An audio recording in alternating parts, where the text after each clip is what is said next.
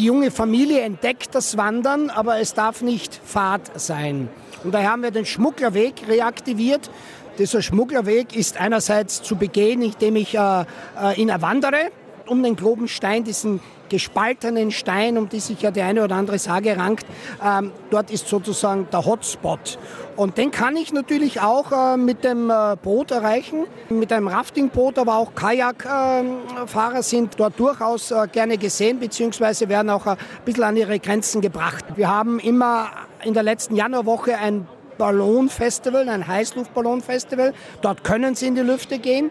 Und wir sind zumindest was Österreich anbelangt die Wiege des Paraglide- und Delta-Flugsports am Unterberg. Und wer jetzt noch meint, hier wär's Fahrt, der ist selber schuld. Hashtag hier bin ich. Wem das nur halbwegs bekannt vorkommt, darf noch mal kurz überlegen. Wir sind in Sachen Reisetrend Familie unterwegs, dicht hinter der deutschen Grenze im Tiroler Kaiserwinkel. Deutsches Reiseradio und Podcast 218. Land, Wasser und Luft sind Thema und die Frage, wie sich daraus ein klasse Familienurlaub stricken lässt. Kurz noch der Hashtag, hier bin ich. Ich schöpfe mal aus meinem Germanistikstudium und zitiere, hier ist des Volkes wahrer Himmel, zufrieden jauchzet groß und klein, hier bin ich Mensch, hier darf ich's sein. Goethe, Faust 1, für alles gut. Ich bin Rüdiger Edelmann und lasse mich jetzt einstimmen von Thomas Schönwelder, Geschäftsführer des Tourismusverbands Kaiserwinkel.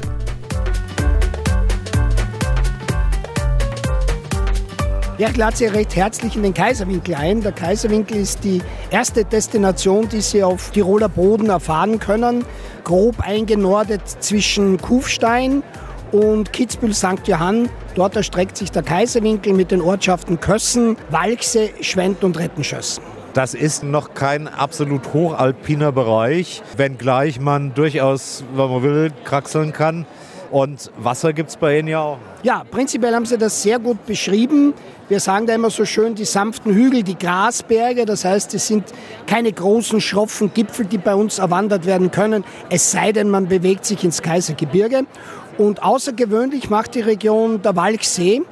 Er ist nämlich ein warmer See, der maximal 20 Meter tief ist und im Sommer eine Durchschnittstemperatur von 24 Grad bekommt. Das heißt, ohne den äh, Kollegen in Kärnten in die Parade zu fahren, für warmes Wasser muss man nicht so weit fahren. Richtig, und wir können zumindest auf unsere Fahnen heften, dass wir den wärmsten See in Tirol haben. Nun hatte ja Österreich so vor 15, 20 Jahren ein bisschen eine Sommerkrise, weil man das Gefühl hatte, naja, das Wandern mit Mama und Papa, das kennt man aus Kinderzeiten. Wandern war noch nicht so en vogue, wie es heute inzwischen wieder gefragt ist. Was macht die Region in den unterschiedlichen Jahreszeiten eigentlich aus? Sie wären sicherlich schlecht beraten gewesen, wenn Sie jetzt nur Wandern anbieten können. Es gibt ja eine ganze Palette an Aktivitäten, die man wahrnehmen kann. Und selbst wenn man mit der Familie verreist, finden auch die Jüngeren irgendwie Spaß dabei. Ja, also äh, um die Wintersaison noch kurz Revue passieren zu lassen. Wir haben ja als Region uns das Wandern auf die Fahnen geheftet und wir haben auch gemerkt, auch wenn es keiner mehr hören möchte, in Zeiten der Pandemie von Corona war es doch so, dass der Mensch versucht hat, wenn er in die Natur hinausgeht, dann große Massen zu meiden. Und das kann er in unserer Region, indem er zwei Angebote annimmt, nämlich das nordische Skilanglaufen, das eigentlich eine Renaissance entwickelt hat. So merken wir es bei uns. Die Kunden gehen ganz gerne auf die Loipe nicht unbedingt jetzt Kilometer zu fressen, sondern wirklich von A nach B zu wandern im klassischen Langlaufstil, stehen zu bleiben, Fotos zu machen. Und dazu kann man dann auch die Kinder durchaus motivieren, die im Prinzip dem langen Anstellen bei manchen Liftkassen dem nichts abgewinnen können und man kann eigentlich überall in die Loipe einsteigen. Und das Zweite, wo ich sagen muss, auch manchmal ein bisschen verkehrt, ist das Schneeschuhwandern. Das Schneeschuhwandern hat im Prinzip in den letzten Jahren bei uns einen absoluten Hype erfahren, dass wir sogar jetzt eigene Schneeschuhtouren und Karten aufgelegt haben, um diese Massen ist jetzt, jetzt übertrieben, aber doch äh, die Leute davon abzuhalten, Vogelwild äh, in, in die Berge zu strömen oder in den Wald zu strömen, hat nämlich damit zu tun, dass Wild das mehr oder weniger im Winter ja nicht äh, unbedingt äh, ideale Bedingungen vorfindet, nicht zu verschrecken oder dass es dann irgendwo hinläuft, wo es dann nicht mehr rauskommt und verändert, hat man versucht, mit diesen Touren die Leute dorthin zu bringen. Einerseits, dass die Kondition auch vorhanden ist, weil Jeder glaubt, Schneeschuhwandern wunderbar, da gehe ich wie auf Federn. Nein, nein, also wenn man ähm, Pulverschnee hat, dann sinkt man schon auch mit den Schneeschuhen ein. Und mit diesen Touren hat man gewährleistet, dass man auch wieder sicher zurückkommt, dass man in keine Lawinenstriche geht und dass man auch das Wild mehr oder weniger in Ruhe lässt. Und im Sommer haben wir sehr viel investiert, weil wir gemerkt haben, die junge Familie entdeckt das Wandern, aber es darf nicht Fahrt sein. Und daher haben wir den Schmugglerweg reaktiviert. Das ist äh, ein alter Samerweg, wo wirklich über Jahrzehnte, um nicht zu sagen Jahrhunderte, Waren von Bayern nach Tirol geschmuggelt worden sind und umgekehrt. Da haben wir versucht, mit Highlights, Aussichtsplattformen, Hängebrücken, Teufelsstiegen ökologisch, ökonomisch diese Projekte hineingebaut haben und das Ganze, damit es auch ein Thema bekommt, mit einem Hörbuch versehen, dass die Kinder, die ja gerne mit Apps und mit Handys spielen, das runterladen können und dann eine Geschichte erzählt bekommen und anhand dieser Geschichte auch Lösungen finden müssen. Aber das auch so, dass wenn jetzt nicht der A, B, C oder D und dann wird weiter erzählt, nein, nein, sollte ich also eine falsche Antwort geben, dann werde ich im Prinzip von dem Sprecher über einen anderen Weg wieder zurückgeleitet, um noch einmal diese Frage beantworten zu können. Also durchaus ein bisschen tricky. Das heißt also wandern ja, aber immer auch ein bisschen mit dem Entertain-Faktor. Ich bin ihn selber schon mal in Teilen abgelaufen. Dort gibt es ja auch mit dem Klobenstein eine interessante, sagenhafte Geschichte. Dazwischen drin fließt die Tiroler Ache und dort kann man Rafting machen. Richtig. Also dieser, dieser Schmugglerweg ist einerseits zu begehen, indem ich äh, äh ihn erwandere circa eineinhalb Stunden. Dann bin ich von Kössen bei der bayerischen Grenze und Sie haben es ja von der anderen Seite auch äh, erwandert und wie gesagt um den Globenstein, diesen gespaltenen Stein, um die sich ja die eine oder andere Sage rankt, ähm, dort ist sozusagen der Hotspot. Und den kann ich natürlich auch äh, mit dem äh, Boot erreichen, mit einem Raftingboot, aber auch Kajakfahrer äh, sind dort durchaus äh, gerne gesehen, beziehungsweise werden auch ein bisschen an ihre Grenzen gebracht. Das ist nämlich eine Entenschlucht, hat das, äh, oder Entenklamm, die das Wasser ein bisschen zusammendrängt und dort äh, sollte man dann schon die eine oder andere Erfahrung haben, wenn man sich da mit einem Wasserfahrzeug hindurch begibt.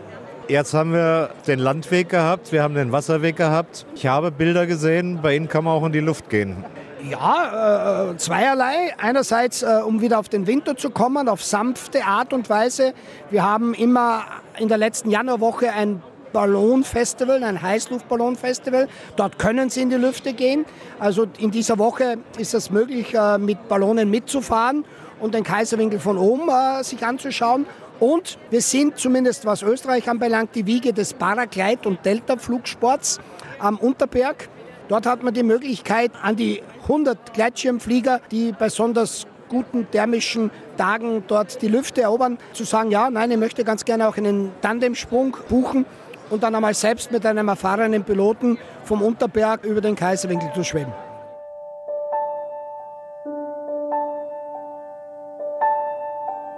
Mag man ein gewichtiges Argument für den Kaiserwinkel in unserer Gesprächsumgebung vermisst haben, so drängte sich geradezu auf, wenn man zum Beispiel den Schmugglerweg betritt, die nahezu unglaubliche Stille, meditativ. Okay, mit Kids im Schlepptau klappt das vermutlich nicht, aber es geht. Hashtag hier bin ich. Die Kombi aus Stille und Abenteuer macht vermutlich auch den Erholungsfaktor der Region aus und die Gastlichkeit lässt nun wirklich nichts zu wünschen übrig. Vom Bauernhof bis zum schicken Hotel. Und damit wären wir schon bei der nächsten Frage an Thomas Schönwälder.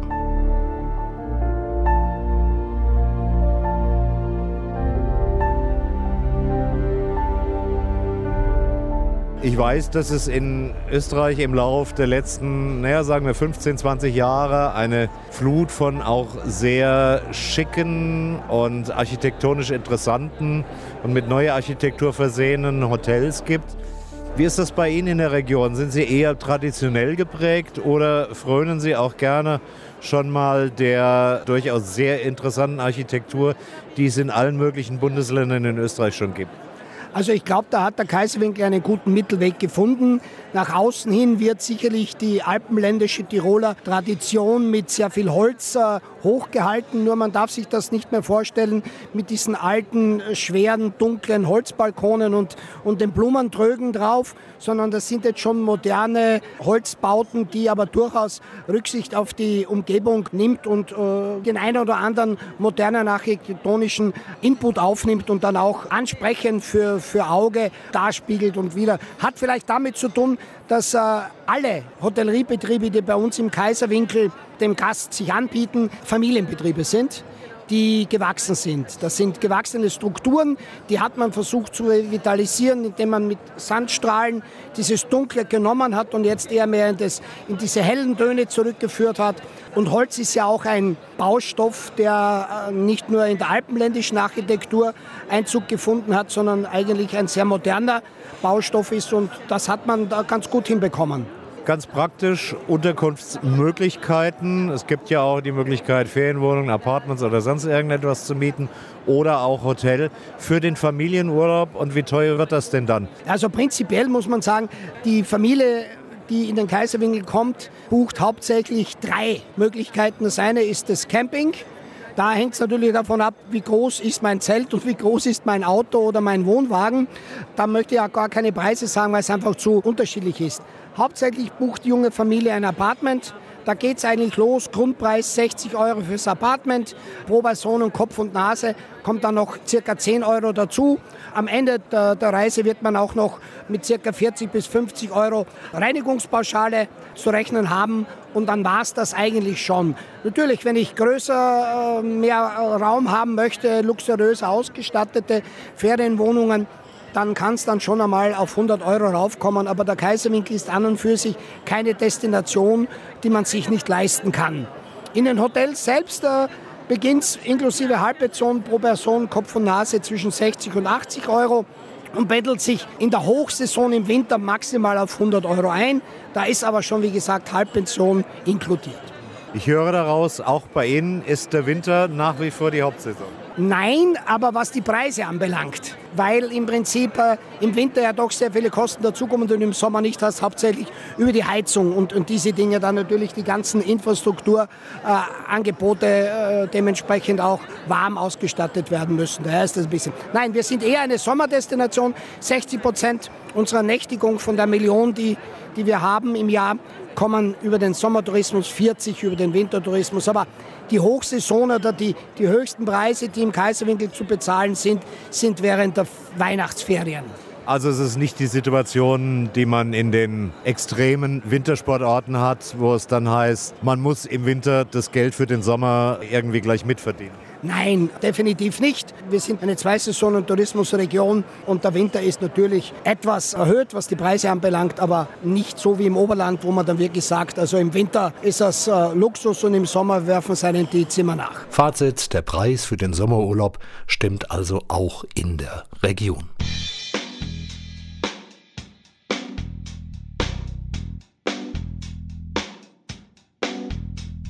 Ein paar Tipps in Sachen Anreise würde ich gerne noch nachtragen. Der Kaiserwinkel geht bei Autoanreise auch ohne Bickerl. Die österreichische Autobahnvignette mautfrei aus Deutschland erreichbar über die Autobahn A93 Ausfahrt Oberaudorf. Wer von etwas weiter nördlich anreist und das nachhaltig tun möchte, für den sind die ÖBB Nightjet Nachtzüge interessant. Verbindungen gibt es aus Hamburg sowie aus Amsterdam über Düsseldorf. Bei ÖBB Rail Tours kann man dann sogar den Transfer vom Zielbahnhof Kufstein in den Kaiserwinkel und dort wahlweise nach Walchsee oder nach Kössen mitbuchen.